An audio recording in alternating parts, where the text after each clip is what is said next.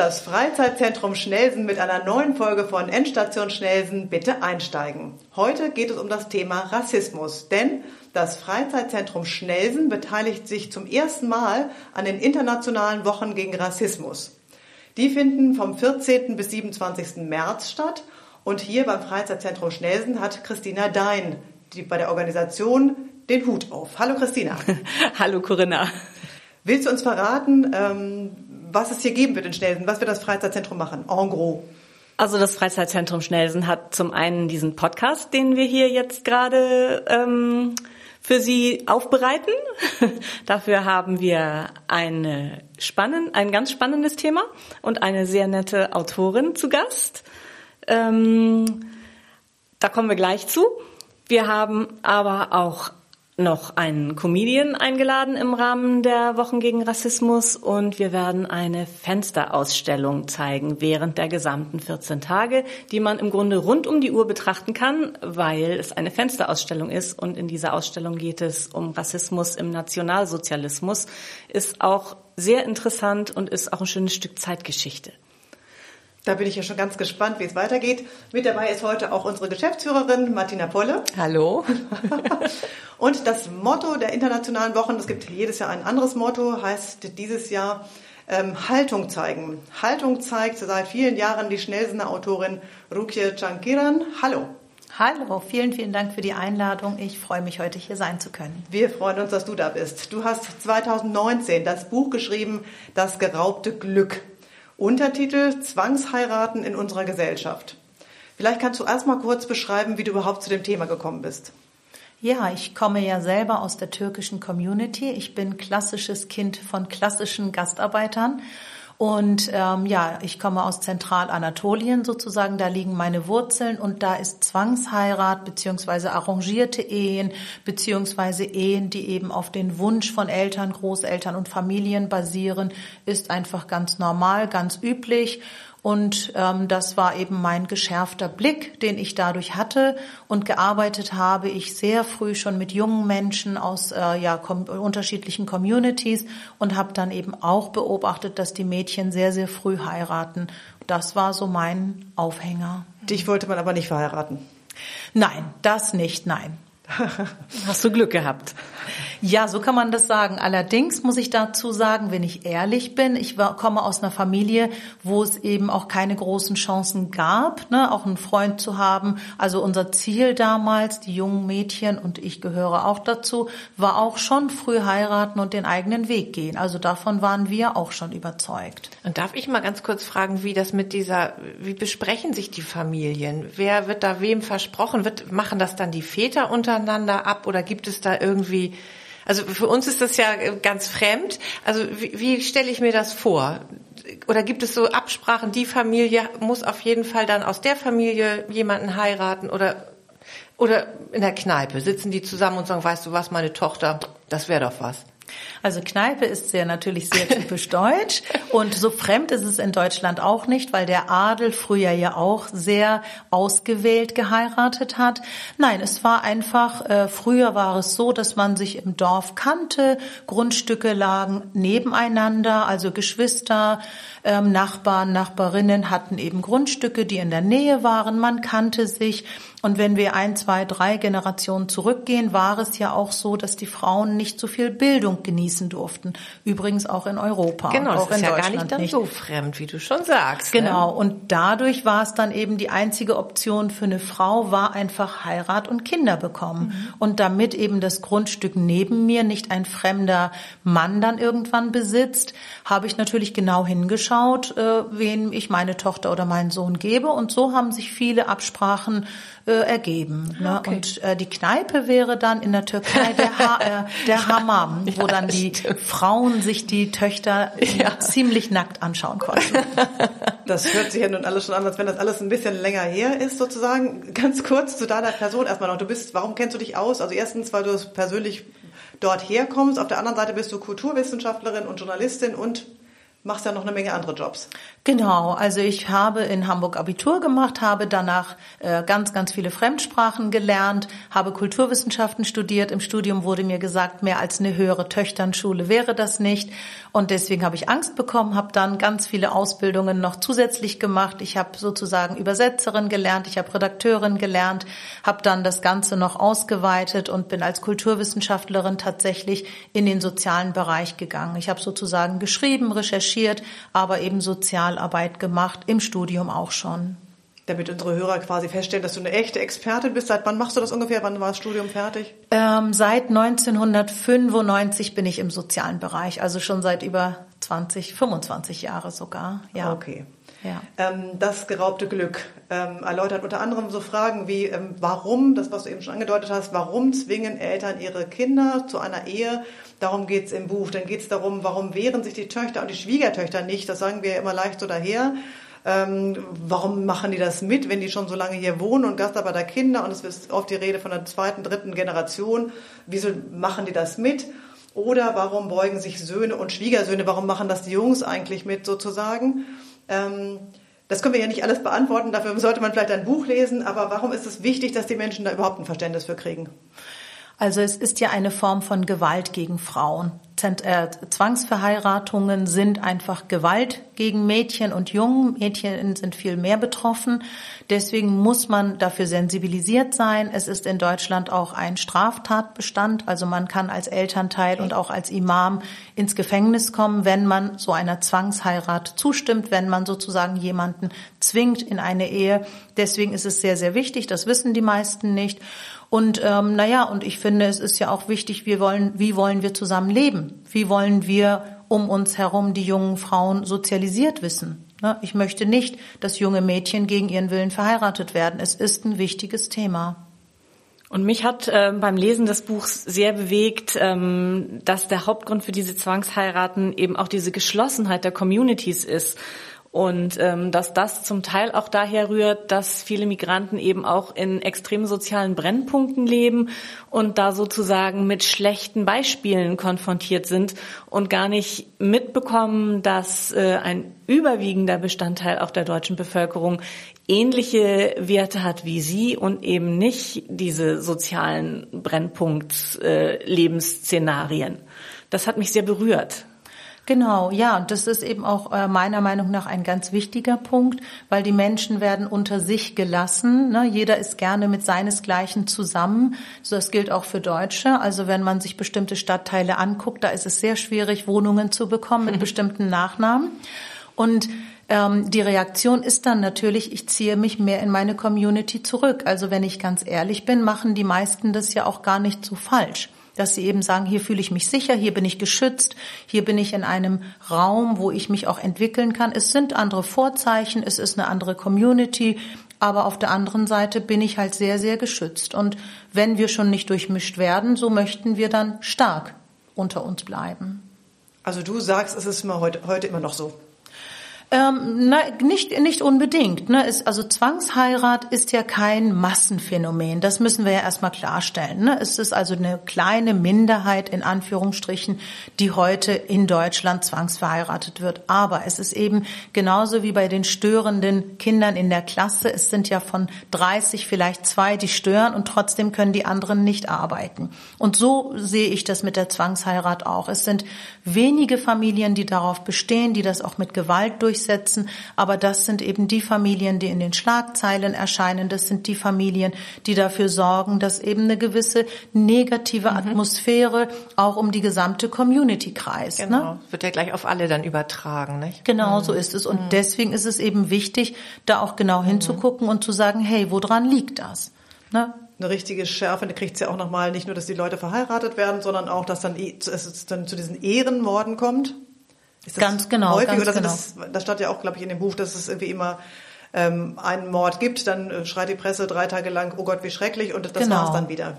Ja, ja, also naja, jeden Tag versucht in Deutschland ein Mensch, ein Mann, seine Ex-Partnerin oder Partnerin umzubringen. Jeden zweiten bis dritten Tag gelingt das. Und im Schnitt sind das ja nicht alles Ehrenmorde.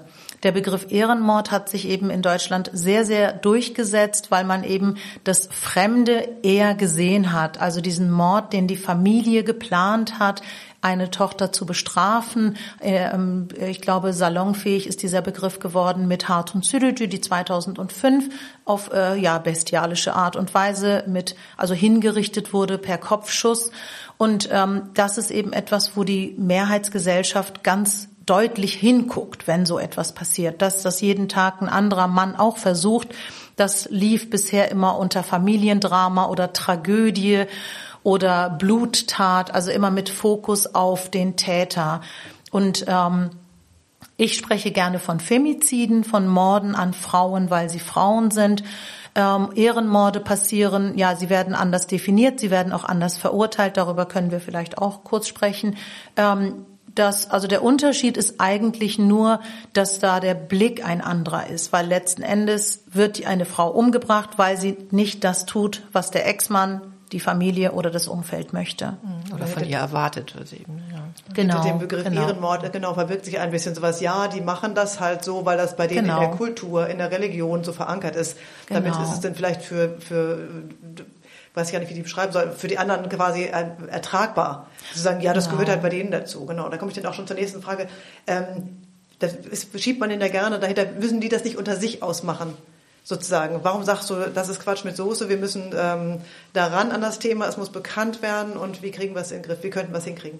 Naja, wir sind alle eine Gesellschaft. Wenn wir das noch weiter uns anschauen, also noch größer den Kreis machen, sind wir in Europa. Wir sind ein Europa, das nicht immer einig ist, aber es ist nun mal ein Europa und wir sind nur eine Welt. Also wenn wir jetzt verschiedene Welten hätten, würde ich sagen, ich ziehe einfach weg und dann habe ich damit äh, nichts mehr zu tun. Aber wir haben eben durch diese Migrationsbewegungen, aber eben auch durch das eigene Passieren im Land, durch unsere eigene biodeutsche Gesellschaft kann man sie nennen. So nenne ich sie. Es ist nicht immer, vielleicht äh, mögen das nicht alle, aber so kann ich dann die Menschen mit Migrationsgeschichte ein bisschen äh, ja kategorisieren. Und ähm, deswegen finde ich es wichtig, dass wir schauen, was passiert um uns herum. Ich möchte nicht in einer Gesellschaft leben, wo meine Nachbarin unterdrückt wird. Und wenn wir uns anschauen, viele Probleme, die in Migrations- oder Familien mit Migrationsgeschichte passieren, die gehen ja uns auch etwas an. Es haben mehr als ein Viertel der Menschen, die in Deutschland leben, einen Migrationshintergrund. Und ja, wenn man sich die Großstädte anschaut und die Kinder unter sieben Jahren, da sind es teilweise mehr als 50 Prozent. Und deswegen ist das unser Thema. Auch wenn ich keine Tochter habe, es ist mein Thema und es sollte auch das Thema von jedem und jeder sein. Hast du denn, also aufgeschrieben hast du, das, wie erstmal den Ist-Zustand, so und so ist es, das sind die Erklärungsmuster, die vielleicht eingängig sind, ohne dass sie in Klischees abdriften. Ähm, hast du denn auch Vorschläge? Wie könnte es denn besser laufen? Absolut, Gibt's absolut. Da Gesetzgebung, geht es an die Politiker, an die Wirtschaft? Wer, wer soll daran? Soll die, erstmal vielleicht kann ich als Nachbarin anfangen. Ich kriege das mit, da läuft eine Menge verkehrt. Kann ich überhaupt was machen? Wenn ja, was? Genau, ich muss halt genau hinschauen. Also wir können eigentlich, ist es eine Querschnittsaufgabe. Ich kann nicht sagen, so Politik, jetzt mach mal etwas und dann halten wir uns dran, ne? weil Gesetze werden geändert. Natürlich, dafür kämpfen wir immer wieder, aber Gesetze bringen nichts, wenn sie in die hintersten Dörfer und hintersten Regionen nicht durchkommen. Deswegen, wir, also ich äh, versuche von der Kita bis zur Schule, von der Politik, und vor allem bis hin zu den Medien. Die Medien haben eine ganz, ganz große Rolle dabei, dass man da eben einfach den Blick schärft, aber man muss eben auch in Justiz, Polizei und auch in äh, ja Lehrer, also Gremien durchdringen weil ganz, ganz viele Menschen haben eben immer noch dieses traditionelle Bild, dass sie eben sagen, ne, wie du das auch formuliert hast, ja, das geht uns ja nichts an, ne, also von wegen, das äh, machen die ja, ne, also in, ich sage jetzt mal Zitat, Pack schlägt sich, äh, Pack verträgt sich. Das ist ein Zitat, das ich oft schon gehört habe.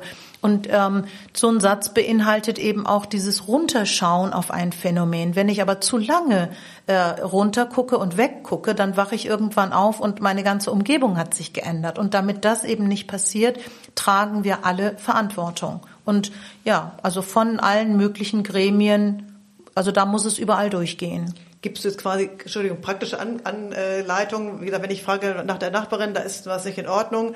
Ich denke, habe bis jetzt gedacht, ich höre jetzt einen Podcast und habe bis jetzt gedacht, naja, Pack schließt sich, Pack verträgt sich. Ähm, was würdest du mir raten? Soll ich da jetzt schon die Polizei anrufen oder was soll ich da machen? Also unbedingt das Gespräch suchen. Also wenn ich laute Schreie höre, wenn ich befürchten muss, dass ein Mädchen äh, nach den Sommerferien nicht wiederkommt, dann sollte eine Nachbarin schon hinschauen und sagen, so, wo sind denn eure Töchter geblieben? Ne, jedes Jahr verschwindet eine. Ne? Und also das unbedingt. Aber eben auch, dass wir, dass wir einfach ähm, sensibel dafür sind, dass wir eben mit, auch mit den Mädchen das Gespräch suchen oder auch mit den jungen Männern das Gespräch suchen. Dass wir einfach ähm, interessiert sind, dass uns das nicht egal ist. Und als Nachbarin, gut, vielleicht kann ich nicht viel bewegen im ersten Moment, aber langfristig kann ich auch ehrenamtlich in verschiedenen Gremien auch aktiv werden dagegen. Ich kann demonstrieren gehen, ich kann sichtbar machen eben die Recht oder die äh, Möglichkeiten, die für Mädchen und Frauen da sein sollen. Oder eben auch mit gutem Beispiel vorangehen, vielleicht auch und, und zeigen, ähm, ähm, meine Tochter kommt nach den Ferien wieder, die verschwindet nicht einfach. Ja, also ich glaube, das gute Beispiel ist immer schwierig im Sinne von, äh, ne, wir machen es ja richtig. Ne, das hat ja immer so ein bisschen, ähm, wir wollen euch belehren. Also ich bin immer ein Fan davon, dass ich äh, heran mich herantaste und sage, ich schätze erstmal deine Gesellschaft, so wie du lebst, dass deine Ideen, die schätze ich erstmal wert. Wenn ich dann aber sehe, dass diese Werte meinem Grundgesetz und meinen Werten als Gesellschaft nicht entsprechen. Also ich gebe jetzt mal ein ganz plattes Beispiel, ne, ein kleines Mädchen, das schon nicht in den Schwimmunterricht darf. Sowas dürfen wir nicht zulassen, weil das Mädchen muss genauso wie alle anderen, das ist eben ne, der Schulauftrag, der Lehrauftrag, dass sie schwimmen lernt. Aber das, also, ach so, entschuldige. Ne, also wir müssen halt an diesen kleinen Schräubchen schon drehen, an dem Selbstbewusstsein der Mädchen, damit sie sich eben auch wehren. Aber da muss ich dazu sagen, ich habe ja nun zwei Kinder, die auch äh, in der Schule waren, klar. Und äh, dieser Fall, genau was du sagst, es gab Mädchen und auch Jungen, die nicht schwimmen lernen durften. Und da ist es aber auch nicht so, dass die Lehrer in irgendeiner Form da aktiv geworden sind. Dann hieß es eben, nee, die kommen nicht mit zum Schwimmen. Ach so, okay. Genau. So war das eben. Und, da hat, und dann ging es auf Klassenreise und dann durfte, das weiß ich noch ganz genau, dieser Junge durfte dann nämlich nicht mitfahren, weil er nicht schwimmen konnte. Also so eine Verkettung letztendlich. Aber da finde ich, muss auch in der Schule dann ja viel mehr hm, Aufklärung, ich weiß ich nicht, oder die müssen auch aktiver werden, die Lehrer, oder, weil das war dann einfach so, ja, nee, das dürfen die nicht. Aber vielleicht genau. sind die Lehrer schon so oft gegen die Wand gerannt. Vielleicht, also es mag ja sein, aber ich weiß es eben noch, dass, dass äh, meine Tochter Amelie, die war total, der darf nicht schwimmen lernen, also die war total entsetzt und äh, ja, aber dabei ist es dann irgendwie auch geblieben. Da hat sich keiner weiter dafür eingesetzt. Und die haben, also die, wir haben die Lehrerin darauf angesprochen, die Elternvertreter, wir haben uns dann dafür so ein bisschen stark gemacht und letztendlich wurde das ganz fies abgebügelt von dem Vater. Der hat gesagt, es geht uns überhaupt nichts an. Und ähm, so Klappe jetzt. Das kennst du ja wahrscheinlich und dann, auch. Mhm. Und dann ist man aber selber so, dass man sagt, ja gut, dann weiß ich nicht. Also wir haben dann irgendwie auch, man traut sich dann auch nicht unbedingt noch weiterzugehen, weil man auch gar nicht weiß, wie. Ich meine, es gibt ja auch keine praktische Lösung, die ich für jeden Fall anwenden kann. Ne? Bildung ist ja nun auch Ländersache. Das heißt, selbst wenn ich in Hamburg eine gute Lösung mhm. habe, habe ich in Schleswig-Holstein das Problem.